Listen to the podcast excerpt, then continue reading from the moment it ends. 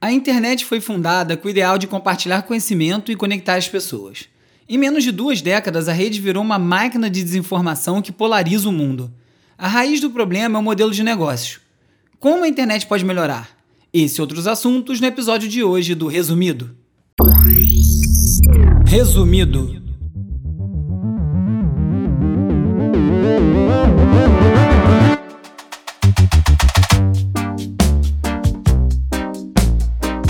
Olá, eu sou o Bruno Natal. Hoje é dia 2 de setembro e no resumido número 75, Big Techs em disputa, as milícias no Facebook, a sobrevivência do jornalismo no modelo online, preconceito, o dia que a NBA parou, Chadwick Boseman, outra música e muito mais. Vamos nessa, resumido.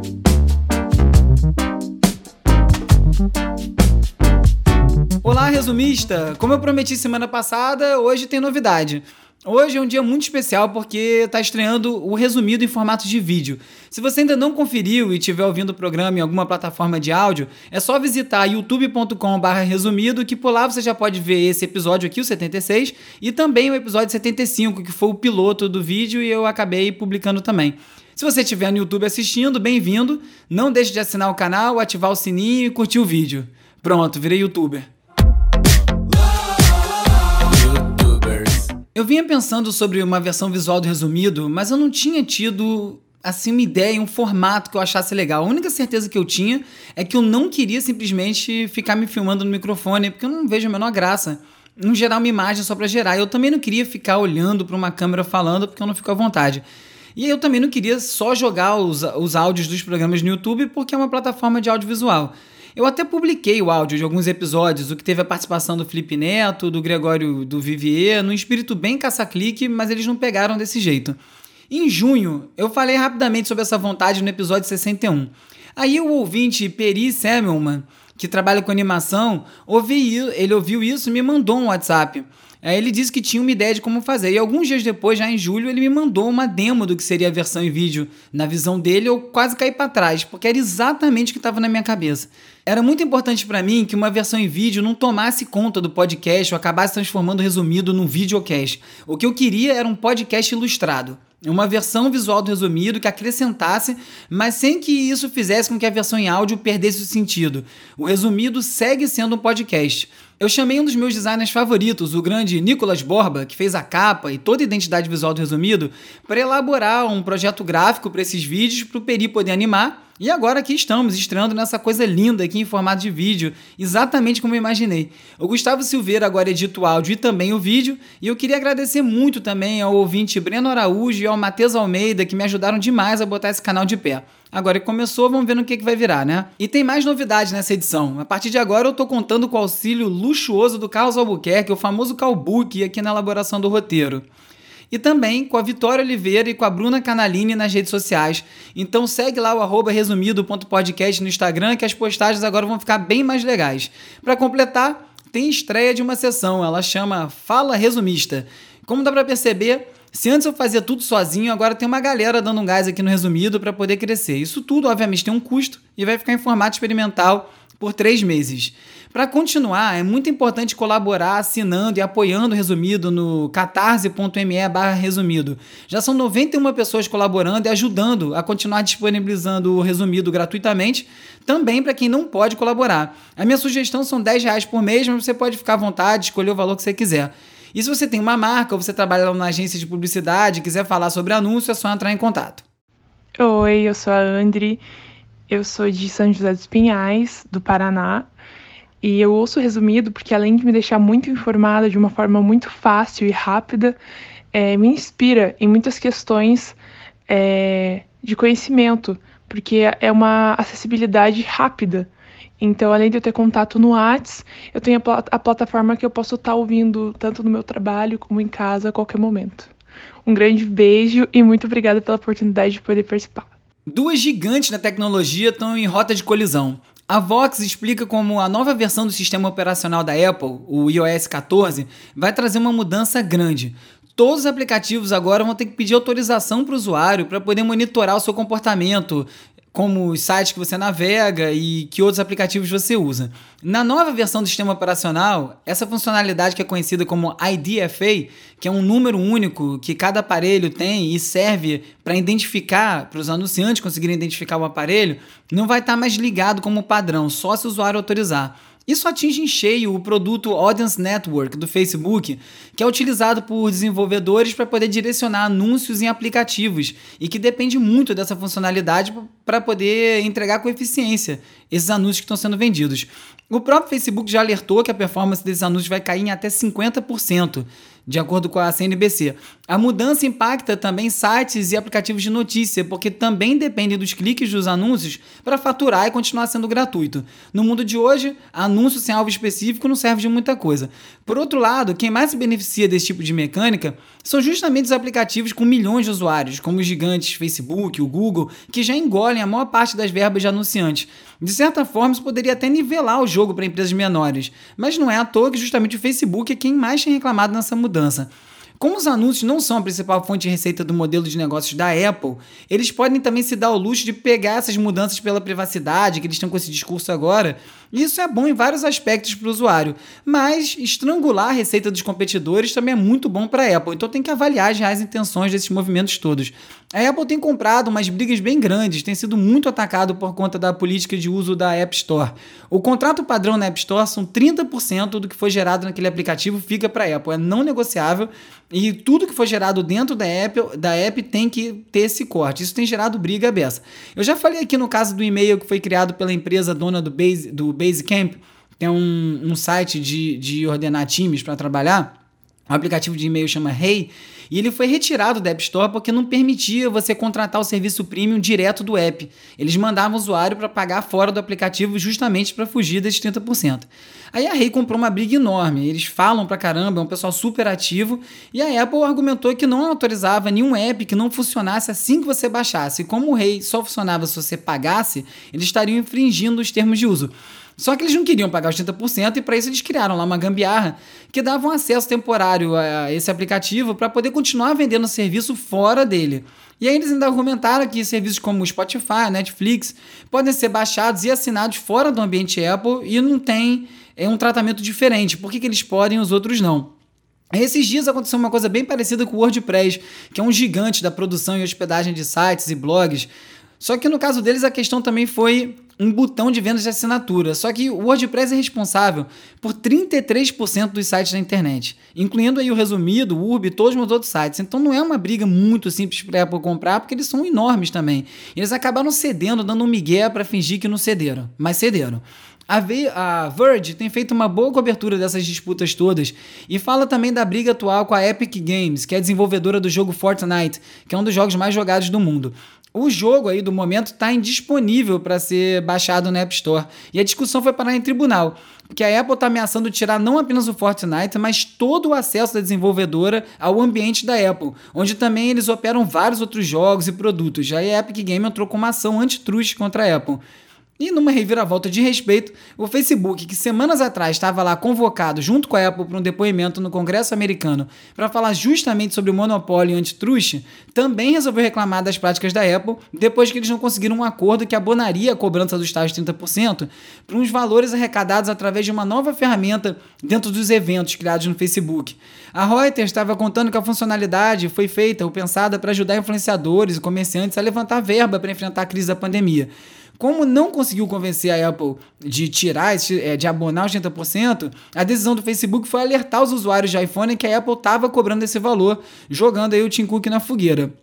Isso, sem falar que a Apple pode estar preparando também o lançamento do seu próprio sistema de buscas. Aí já começa a entrar no mercado do Google, que há muito tempo já entrou no mercado da Apple com os telefones, laptops e principalmente com o sistema operacional, o Android, que roda na maior parte dos celulares no mundo. Enquanto isso, a Amazon está lançando uma pulseira chamada Halo, que é para competir com o Apple Watch, para coletar ainda mais dados sobre você. E se você está achando muito, você pode ficar sabendo que o Elon Musk, o fundador da Tesla, está propondo desenvolver um chip cerebral chamado Neuralink, mas é para ajudar com transtornos. Ah, tá, sei. Nessa disputa sem heróis, o usuário fica perdido no meio, assistindo seus dados serem negociados sem participar e sem poder fazer nada a respeito. O destino do TikTok segue incerto. Faltando poucos dias aí para a data final dada pelo Trump para ele ser vendido para uma empresa americana ou ser banido dos Estados Unidos, a ByteDance, que é a produtora do aplicativo, tem ainda mais coisa para desenrolar, segundo o Wall Street Journal. Pode ser que até mesmo que eles encontrem um comprador, eles não consigam concretizar a venda porque o governo chinês impôs agora uma regra nova que impede empresas chinesas de venderem tecnologias envolvendo processamento de dados, recomendação de conteúdo e outros pontos totalmente cruciais para o TikTok sem autorização do governo. Os influenciadores do TikTok estão aí desnorteados com a possibilidade de perderem suas carreiras de uma hora para outra. A Fortune escreveu também sobre como as disputas comerciais e agora digitais entre os Estados Unidos e a China estão levando a uma bifurcação da internet e como isso pode acabar sendo ruim para todo mundo. De um lado, a China controlando com mão de ferro o conteúdo, do outro, os Estados Unidos impedindo empresas americanas a terem operações na China. O TikTok pode ser uma besteira, um aplicativo desnecessário, mas basta você olhar para o quanto que ele chacoalhou a indústria nos últimos meses para você ter uma noção do quanto essas disputas causam essas transformações e evoluções. No meio de tudo, como sempre, o usuário, que com menos empresas disputando diretamente o mercado, fica com menos opção e vai ser impactado por um possível atraso no desenvolvimento de tecnologias e ainda vai ter uma internet fragmentada. Uma reportagem do New York Times conta como os paparazzi estão sobrevivendo durante a pandemia. Sem celebridade na rua, eles estão focados nos influenciadores. E aproveitando a oportunidade, eles estão fazendo de tudo para aparecer e também não saem das ruas. É sintomático. A indústria do clique tomou conta do lugar da informação. Mais do que conteúdo, vale quantos cliques um link gera. E esse sistema de incentivo deforma completamente o ecossistema de notícia. Não que cobrir celebridade seja muito melhor, mas quando se transfere isso para o ambiente digital, com influenciadores que são nativos digitais, a coisa degringola e degringola muito rápido. O normal hoje são contas de Instagram que falam sobre celebridades online, os influenciadores, terem dezenas de milhões de seguidores. E por conta desse modelo de negócio que é baseado em clique, em exposição, esses lugares sugam o ar de tudo que está em volta e sufoca principalmente o dinheiro de anúncios que poderiam ir para veículos de notícia. A vítima mais recente foi o BuzzFeed News no Brasil, que foi fechado essa semana. A incursão pelo jornalismo desse site que nasceu, olha aí a ironia, como um dos mais eficazes caça-cliques da rede, terminou porque as notícias não caçam tantos cliques assim. Um dos grandes culpados por esse sufocamento dos veículos de notícias são o Facebook e o Google, que se transformaram basicamente na internet para muita gente que não sai dos domínios para nada. E muitas vezes fica bem contente em ler só a manchete, compartilhar o link com os amigos sem nem ler o resto. Isso aí faz com que os veículos não recebam os famigerados cliques que gerariam a receita.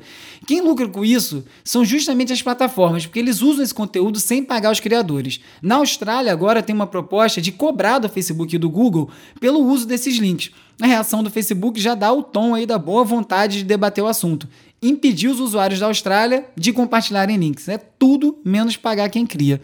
O lado positivo desse fechamentos todos que acontecem, se é que tem lado positivo, é que serve para deixar cada vez mais claro como esse modelo de negócio baseado só em publicidade é insustentável para veículos de notícia, para não dizer incompatível até em vários momentos. Os leitores e os ouvintes precisam entender isso aí também e participar, assinar e colaborar com os veículos. Pelo menos aí o Twitter está planejando reduzir a visibilidade dos tweets que simplesmente copiam e colam trechos de textos, que é um comportamento típico de bot. Falando em bot, aliás, um usuário do Twitter criou um fio bem legal ensinando como identificar e como agir quando você encontrar um perfil falso. A principal dica, como sempre, é não interagir para você não validar, então não comenta, não retuita, ignora e denuncia. A teoria da conspiração conhecida como QAnon, que diz que o Trump é um agente responsável por desmantelar um estado paralelo que é responsável, entre outras coisas, por exploração de menores e tráfico infantil dentro do governo dos Estados Unidos, teve revelações sobre quem pode estar por trás do movimento que arrastou milhões de americanos. São coisas bem primárias ainda, é, não tem nada muito confirmado, essa notícia apareceu hoje, mas eu resolvi comentar. Semana que vem a gente aprofunda nesse assunto. A teoria diz que um informante anônimo do governo que tem acesso a informações restritas do tipo kill, por isso o Q, kill e o anon de anônimo que batizam a teoria, é quem revela esses segredos todos e essa saga acompanhada igual uma novela. O tal agente postaria essas informações num fórum chamado 8chan, que é o antigo 8chan, que era uma versão ainda mais aloprada do fórum 4chan, E olha que no Forchan vários assassinatos em massa são organizados ali. Então você já tem uma ideia do nível do 8chan. O fundador do 8chan vive em alto exílio nas Filipinas desde que ele transformou esse fórum num porto seguro para pedófilos.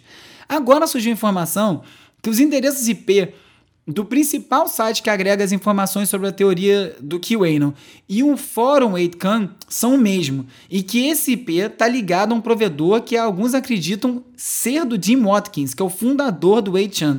Então o Jim, o Jim Watkins pode ser o Q, ou ainda como disse lá o Daily Dot, mesmo que ele não seja, como ele controla ambos os sites, o fórum e o principal site, ele poderia até ser o Q se ele quisesse. É uma virada digna de cinema quando um sujeito que é acusado de pedofilia é responsável pela teoria da conspiração, que tem como ponto de atração justamente o fato de estar combatendo o esquema de pedofilia, supostamente. Com quase 8 milhões de curtidas, o surpreendente e triste anúncio da morte do Chadwick Boseman a estrela do Pantera Negra, postado na conta do próprio ator na última sexta, bateu o recorde da história do Twitter, superando aí a marca anterior, que pertencia a um tweet do Barack Obama em 2017, que tinha quase 4 milhões de curtidas, ou um pouco mais que isso. Como se sabe, o astro do Pantera Negra morreu de câncer aos 43 anos após uma longa batalha contra a doença que foi travada com uma descrição impressionante. Ele fez vários filmes durante o tratamento, sem que quase ninguém soubesse que ele estava passando por isso. A comoção com o desaparecimento da estrela de um raro filme hollywoodiano com elenco majoritariamente negro, que foi indicado ao Oscar e ganhou vários prêmios, aconteceu no momento que os Estados Unidos seguem envolvidos numa forte tensão racial inflamada pela violência policial e pelos embates políticos. A chama da vez surgiu alguns dias antes da morte do Bozeman, quando um homem negro, Jacob Blake, foi atingido com sete tiros pelas costas por um policial branco durante uma operação na cidade de Kenosha, no estado de Wisconsin. Esses nomes de cidades nos Estados Unidos são demais. O Blake sobreviveu, mas provavelmente vai ficar paralítico. A revolta com mais esse acontecimento rapidamente ecoou pelos Estados Unidos inteiro. Na NBA, o time do Milwaukee Bucks, que em protesto se recusou a entrar em quadra para jogar contra o Orlando Magic durante os playoffs da, da NBA que estão sendo realizados na Flórida. Logo em seguida, um movimento de repúdio que foi liderado por vários jogadores, incluindo eles aí o astro LeBron James, o maior nome da liga, fez com que vários outros jogos também fossem cancelados. Para surpresa de ninguém, o presidente Trump, que é um antigo desafeto do LeBron, criticou o movimento dizendo que ele iria destruir a NBA. Vale abrir um parênteses aqui e lembrar que há quatro anos o Colin Kaepernick, que foi o quarterback do 49ers, começou a sonda de protesto no esporte contra o racismo quando ele se ajoelhava durante a execução do hino nacional norte-americano. Ele foi muito criticado pelo Trump, inclusive, ele perdeu a carreira por conta disso, já falei disso aqui algumas vezes, e agora, quatro anos depois, tá essas coisas acontecendo nesse volume. Ele realmente foi muito inovador no que ele fez e muito corajoso. Fecha o parênteses. Sempre ativo nas questões raciais dos Estados Unidos, o cineasta Spike Lee fez uma releitura do clássico clipe do Michael Jackson, que foi filmado no Pelourinho, na Bahia, e na comunidade de Santa Marta, no Rio, intercalando o rei do pop cantando They Don't Care About Us, Eles Não Ligam Pra Gente, com imagens das passeatas do Black Lives Matter. O Spike Lee tem feito algumas reedições dos seus filmes e trabalhos para protestar. Ele fez também com Faça a Coisa Certa, já comentei aqui. Em Kenosha, os protestos que são associados ao movimento Black Lives Matter ganharam aí uma incômoda sombra que começa a se tornar recorrente lá nos Estados Unidos, a presença de milícias e grupos de extrema-direita formado por, abre aspas, vigilantes, fecha aspas, dispostos, segundo eles, a defender a lei e a ordem dá pânico, só vim lei e ordem cidadão do bem. Durante os protestos, um dos contra-protestantes, o Kyle Rittenhouse, de 17 anos, branco e fã do Trump, foi acusado de matar duas pessoas. Ele estava portando um rifle semiautomático que é ilegal para alguém da idade dele lá no estado, em Wisconsin, e foi gravado em vídeo logo depois do tiroteio, andando em direção à polícia sem ser incomodado. Ele acabou sendo preso depois porque a gritaria foi grande. Uma coisa parecida aconteceu em Portland, que é a cidade onde os protestos contra a violência policial e o racismo têm sido mais frequentes. Eles acabam, o protesto lá acabou sendo invadido semana passada por um comboio de apoiadores do Trump que entraram em confronto com os manifestantes do Black Lives Matter, sendo atingidos por spray de pimenta, tiros de paintball. Um dos integrantes dessa caravana foi morto a tiros no centro da cidade, num incidente que ainda não foi esclarecido pela polícia. Para surpresa de ninguém, mais uma vez, o Trump, que deve beber gasolina no café da manhã, jogou mais lenha na fogueira, saudando o homem morto como um patriota e chamando o prefeito local, um democrata, de idiota. A movimentação dessas milícias pró-Trump tem sido detectada no Facebook faz tempo.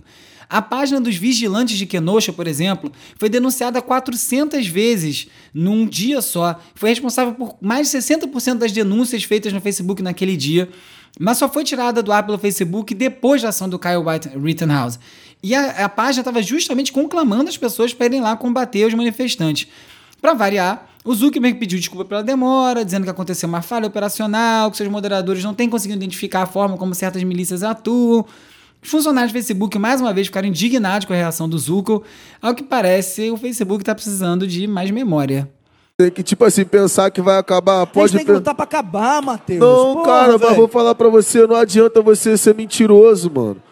Aqui no Brasil, onde o racismo é todo dia, essa semana o racismo estrutural deu as caras numa manchete do G1. Uma reportagem sobre ações criminosas no Complexo da Maré trouxe o seguinte título, abre aspas, Bunker de bandidos, Complexo da Maré concentra 240 foragidos da justiça. Fecha aspas. A reação foi quase instantânea. Vários influenciadores da região, como René Silva ou Raul Santiago, criticaram a chamada, lembrando aí o detalhe que mais de 140 mil pessoas moram na Maré. Outros tweets também diziam que bunker de bandido é o Leblon, basta você acompanhar as prisões da Lava Jato. No final do dia, a manchete foi editada, sem nenhum pedido de desculpa. Salve, salve, resumista. Quem tá falando é o Danilo. Eu sou carioca e vivo na capital paulista. E toda semana eu aguardo o Bruno no resumido, porque além de ser uma companhia maravilhosa dele, a gente consegue se informar de tudo que está rolando de mais importante no Brasil e no mundo. Então, além de mandar um abraço e agradecer ao Bruno pelo seu trabalho, eu também quero te convidar a contribuir com uma grana 10 pratas por mês, vai poder ajudar o resumido tá de pé e expandir esse trabalho maravilhoso que ele tanto faz por nós. Então, um abraço, saúde a todos e obrigado, Brunão. Valeu. Hora de relaxar com as dicas de ver, ler e ouvir. Next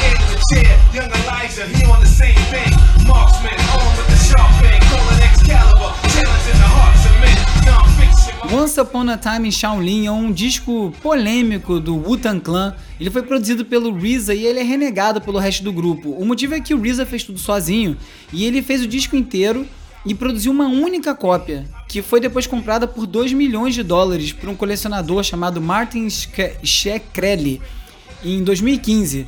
E esse cara é um farmacêutico que acabou sendo preso por fraude depois. Essa história muito doida sobre um disco tão peculiar vai ganhar um filme no Netflix produzido pela Plan B, que é a produtora do Brad Pitt. In the late 90s, early 2000s, I don't think that people really have an idea of how many records were sold out of this store. Vamos ver uma história sobre música, né? Sobre outro tipo de ver música. Aliás, falando em outra música, eu tô aguardando ansiosamente o final de semana para assistir o documentário Other Music, sobre a mitológica loja de discos lá em Nova York chamada Other Music, em que foi crucial para a cena indie dos anos 2000, de bandas como Vampire Weekend, The National e várias outras. E o filme fala sobre a importância musical, sobre toda a cultura e comportamento em torno da loja. Um documentário sobre uma loja de discos. Realmente estamos em outros tempos quando é, são tão poucas lojas que tem que ter filme sobre elas. Tem no Prime Video da Amazon. Aliás, no assunto discos ainda, uma matéria do New York Times falou sobre o valor de um disco em 2020. Então tem desde de gente que vende muito barato a artistas que estão vendendo disco muito caro. Seguindo a lógica parecida com os artistas que vendem ingresso para show muito caro, uma vez que o fã vai pagar muito caro pro cambista, então paga pro artista. Essa foi a ideia. É, e música e discos ainda sendo assunto dessa forma. Com curadoria do Chico Dub do Festival Novas Frequências, vai acontecer o Incidências Sonoras, que é um festival de música avançada da América do Sul.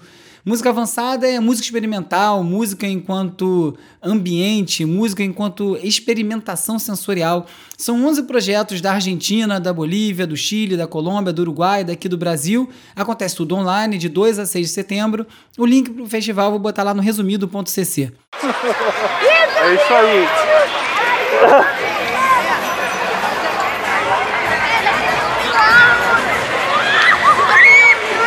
O rapper Dexter revisitou voz ativa do Racionais MCs, agora com a participação do Jonga, do Coruja, do KLJ, do DJ Will. Muito bom ver esse clássico retornando, a mensagem continua muito forte, infelizmente, as coisas não mudaram como deveriam mudar, mas sempre bom ver que o Racionais continua relevante. Essa música vai estar na playlist Resumido Tracks, que é uma playlist que eu organizo semanalmente lá no Spotify, é, com sete músicas que eu tô ouvindo muito durante a semana. A cada semana eu apago todas elas e boto mais sete. Então, se você gostar de alguma coisa, você pode guardar para depois, porque eu mesmo depois esqueço o que eu botei. Quem quiser falar comigo já sabe onde me encontrar. Arroba Urbi, o RBE no Twitter, youtube.com barra resumido no YouTube e arroba resumido.podcast lá no Instagram. Ou então você me manda um oi pelo WhatsApp, pelo Telegram para 21 97 969 5848 e você pode fazer parte da lista de transmissão onde eu envio alertas de novos episódios, conteúdo extra, link para o post no www.resumido.cc, onde tem todas as reportagens comentadas em cada episódio, para quem quiser se aprofundar e quiser saber mais sobre as coisas. Se você gostou desse episódio, recomenda para os seus amigos, dá like na sua plataforma favorita, manda pelo WhatsApp, é muito importante essa divulgação, posta nas redes sociais. Como eu disse, lá no site Resumido você encontra todos os links é, comentados em cada episódio. A edição de áudio e vídeo do Resumido é feita pelo Gustavo Silveira, mais conhecido como Músico Nerd. Confira vários tutoriais de música e tecnologia no musiconerd.com. A animação do Resumido foi criada pelo Peri Semmelman, em cima do design e identidade visual desenvolvidas pelo Nicolas Borba. O roteiro tem um apoio luxuoso do Carlos Albuquerque, conhecido como Calbuque. As redes sociais é feito pela Vitória e pela Bruna. Eu sou o Bruno Natal, obrigado pela audiência semana que vem tem mais Resumido. Precisamos de um líder de crédito popular Como Malcolm X, outros tempos foi na América Que seja preto até os ossos, um dos nossos E reconstrua nosso orgulho que foi feito em destroços Resumido. Resumido.